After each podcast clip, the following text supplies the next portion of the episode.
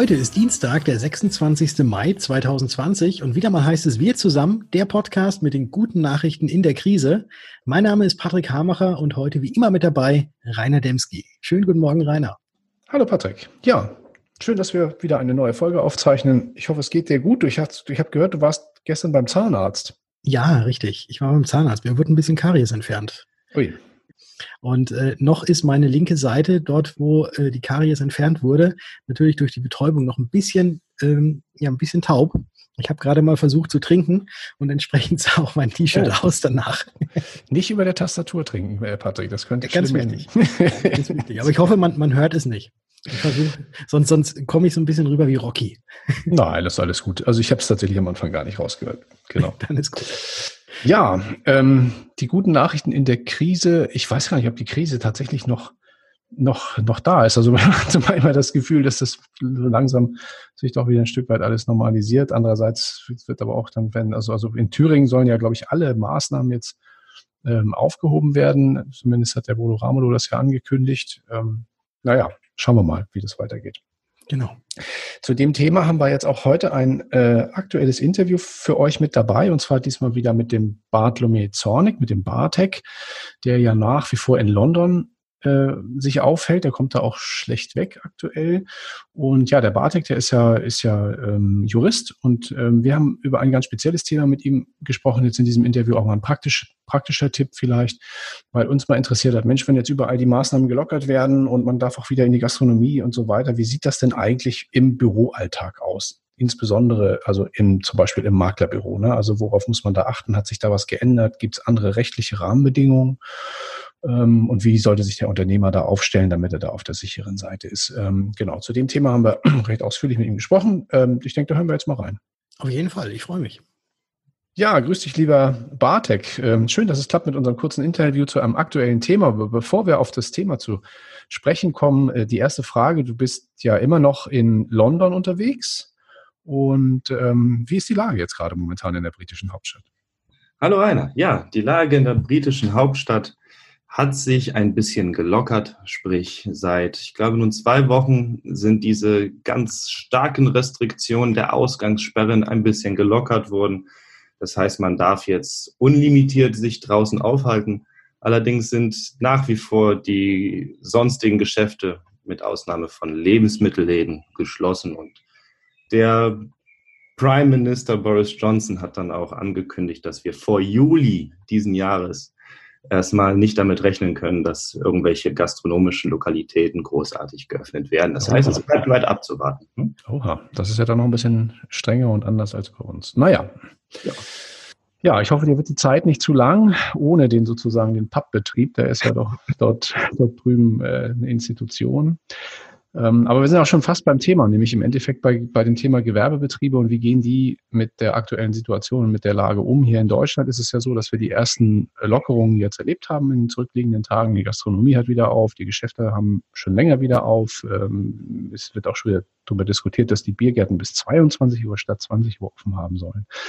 Und eine Frage, die uns natürlich, sagen wir mal, generell als Gewerbetreibende, auch uns als Unternehmer ähm, bewegt. Ähm, das interessiert sicherlich auch ähm, viele, wenn nicht alle unserer, unserer Zuhörer. Wie muss ich denn jetzt als, als Betreiber eines Büros, zum Beispiel eines Maklerbüros, wie muss ich mich dann da jetzt aufstellen? Gibt es da rechtliche Verpflichtungen? Gibt es Empfehlungen? Gibt es Dinge, die sich verändert haben in den letzten Wochen? Äh, was ist da momentan die Situation? Mhm. Also ich würde da gerne einfach eine kleine Gegenüberstellung machen. Wir haben ja zum einen behördliche Schließungen gehabt auf Grundlage von Maßnahmen, Präventionsmaßnahmen, damit sich äh, dieses Virus nicht schnell ausbreitet an Orten, bei denen sich einfach Personen, fremde Personen treffen. Und dann haben wir auf der einen Hand, an der anderen Hand, haben wir ja Unternehmen, Büros, die freiwillig geschlossen haben, die somit nicht Ziel einer allgemeinen Verfügung einer Behörde waren. Und jetzt durch diese Lockerungen, die äh, grundsätzlich Betriebsschließungen aufgehoben haben, hat das erstmal keine Auswirkung auf Büros als solche. Das heißt, Bürobetreiber, Geschäftsführer können entscheiden, ob sie das Büro weiterhin geschlossen lassen, also sprich vom Homeoffice aus ihre Beschäftigten arbeiten lassen, oder ob sie zurück zu einem Art veränderten Büroalltag kehren.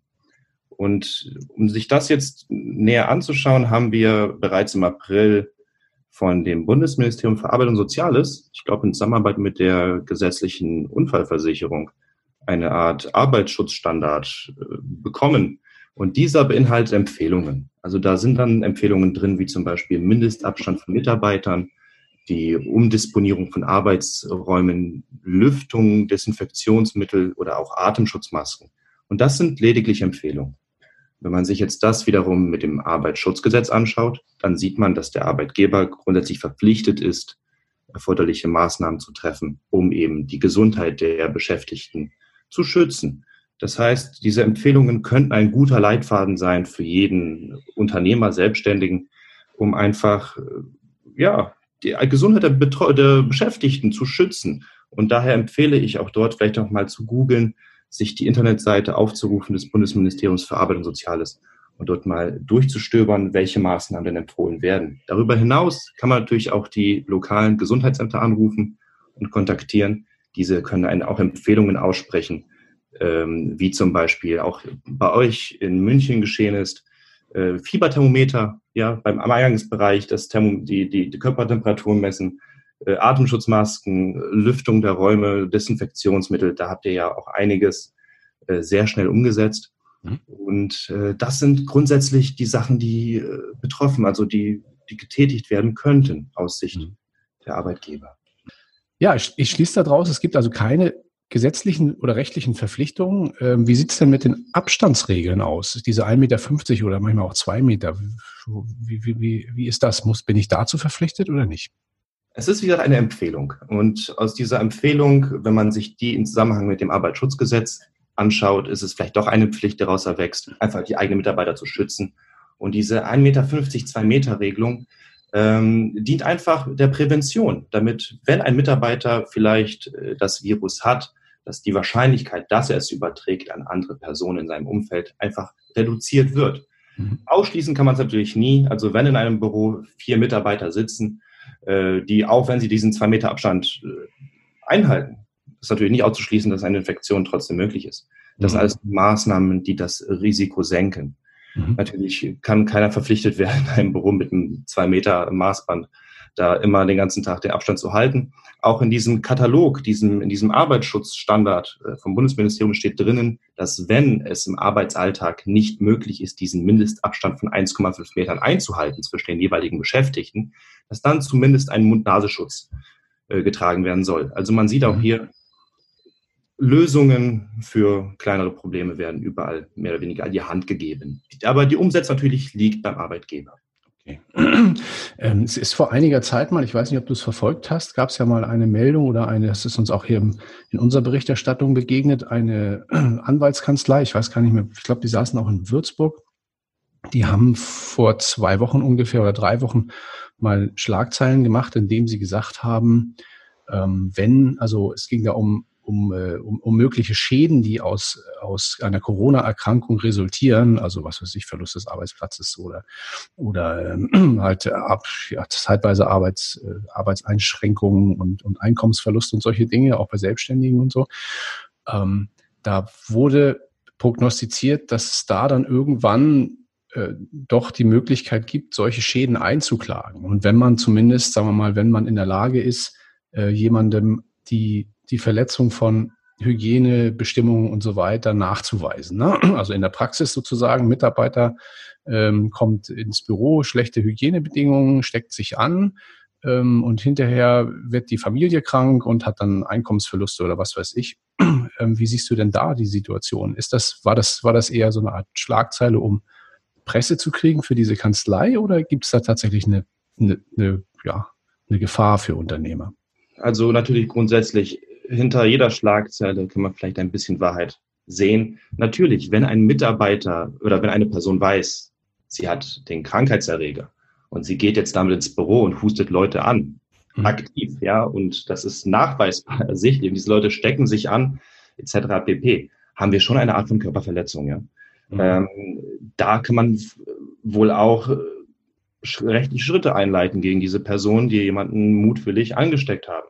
Wir hatten auch in London einen ziemlich krassen Fall ähm, vor, ich glaube, das war zwei, drei Wochen. Da hat eine Person gesagt, sie hat den Coronavirus, sie hat eine Bedienstete der des öffentlichen Nahverkehrs angespuckt und die Bedienstete ist zwei Wochen später dann verstorben am Coronavirus. Also wir hatten so einen krassen Fall hier, ja. Ähm, und natürlich es ist vielleicht eine kleine Schlagzeile zu sagen, ja, jetzt werde ich natürlich den Arbeitgeber dafür in die Haftung nehmen. Die Thematik ist immer der Nachweis. Ich muss ja nachweisen, dass diese Person ursächlich war für eine, für eine Körperverletzung. Und ich sehe das ein bisschen, ein bisschen lockerer. Wir sind hier nicht in den Vereinigten Staaten in Deutschland.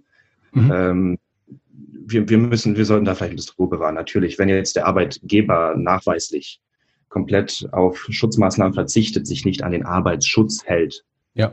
dann könnte man natürlich aus einer Haftung konstruieren. Inwieweit das realistisch möglich ist, das bleibt dahingestellt. Und natürlich, es versuchen in den heutigen Zeiten viele Personen, die ein bisschen vielleicht am wirtschaftlichen Minimum nagen, mit Schlagzeilen Aufmerksamkeit, Aufmerksamkeit zu erhaschen. Also man das vielleicht auch, soll man vielleicht auch mal da den Aluhut abziehen. Ne?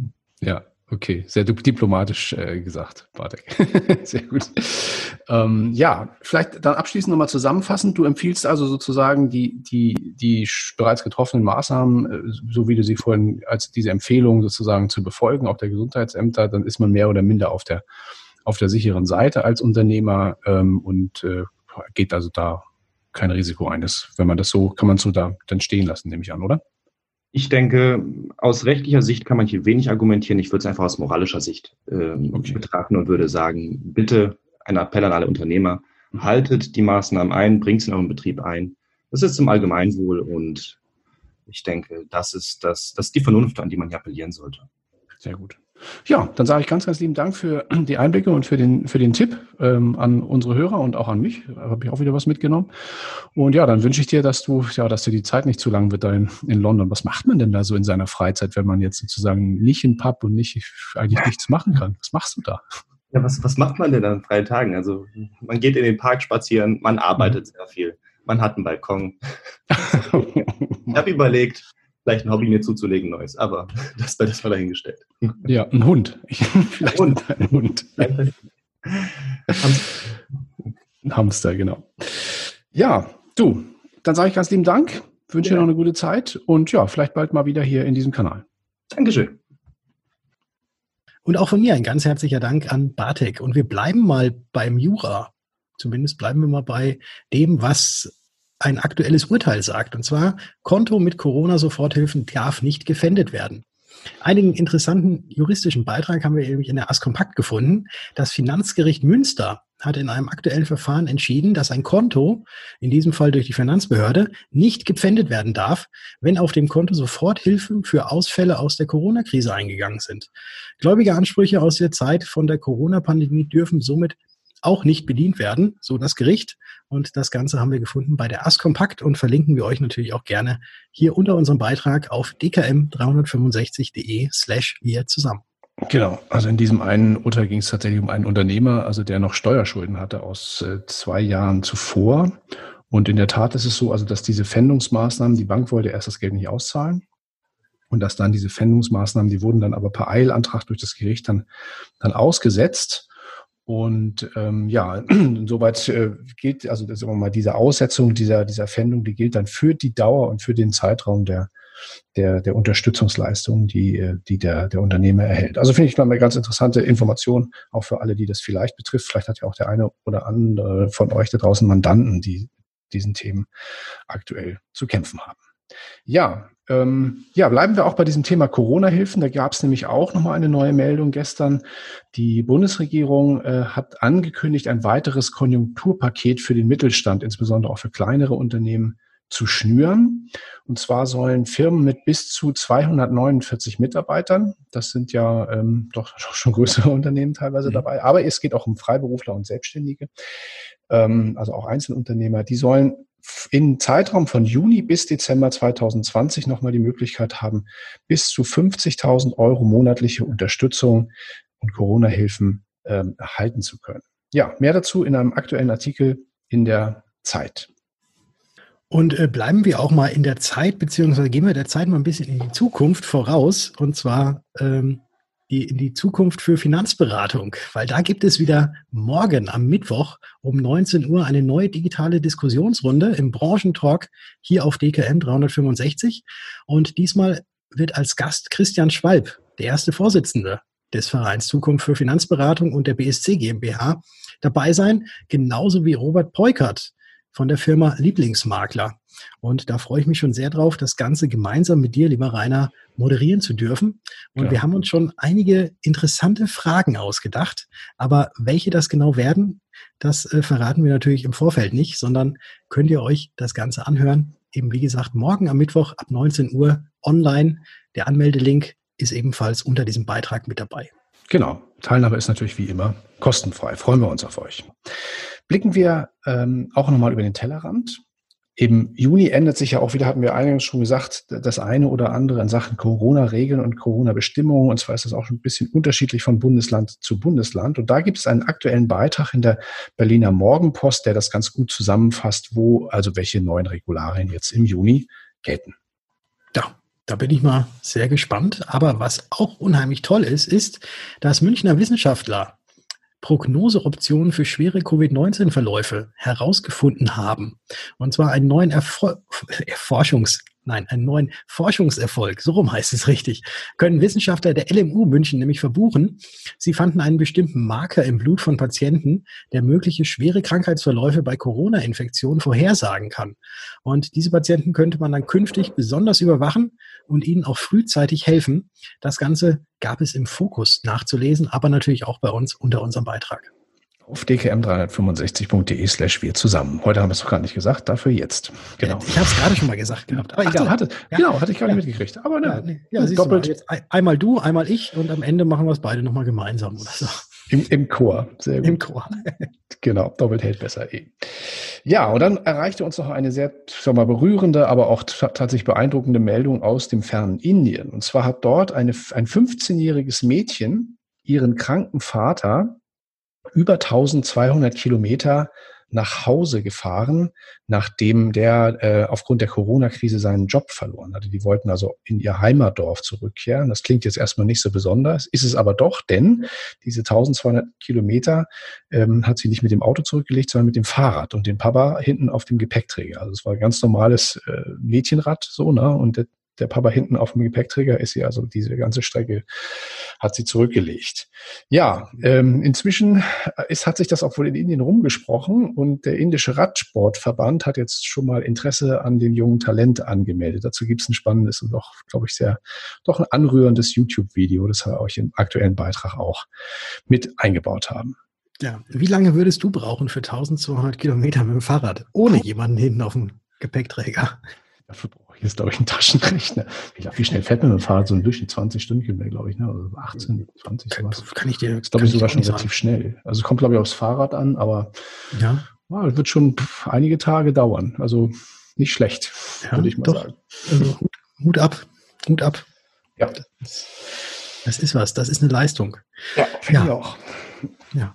Jetzt sind wir sogar schon am Ende für die heutige Episode aber natürlich noch nicht ganz am Ende, weil am Ende erwartet uns ja immer ein Musikschmankerl aus deiner Plattenkiste, lieber Rainer. Und ich bin da schon mal, wie immer, sehr gespannt, was denn da jetzt kommen mag. Und ja, freue mich, wenn wir uns wieder hören. Wir, wir sehen uns ja, wir sehen uns ja tatsächlich morgen äh, am Mittwoch beim Branchentalk genau. und hören uns dann am Freitag Vormittag wieder, wenn es dann wieder heißt. Wir zusammen. Manchmal ist das Leben ganz schön leicht. Zwei Räder, ein Lenker und das reicht, wenn ich mit meinem Fahrrad fahre. Dann ist die Welt ganz einfach. Die Autos stehen im Stau, ich fahr vorbei. Alle Ampeln grün, die Bahn ist frei, wenn ich mit meinem Fahrrad fahr. Mitten durch die Stadt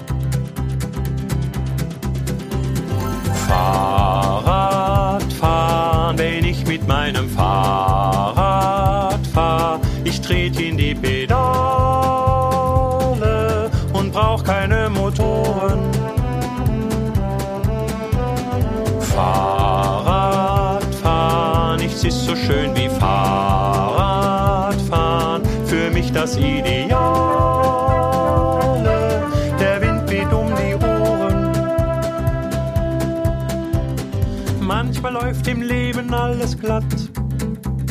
Vorausgesetzt, dass man ein Fahrrad hat, dann fliegen die Gedanken. Und man braucht auch nicht zu tanken. Die Polizei grüßt freundlich guten Tag, weil ich immer alles richtig mach. Solltest du ohne Fahrrad sein, könnte ich dir meins leihen.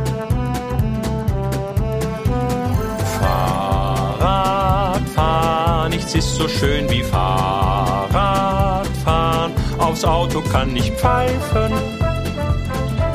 ich brauche nur zwei Reifen. Und wenn es dann mal regnet, setz ich ne Mütze auf. Und wenn es noch mal regnet, nehme ich den Regen gern in Kauf. Besser so, als wenn ich lauf.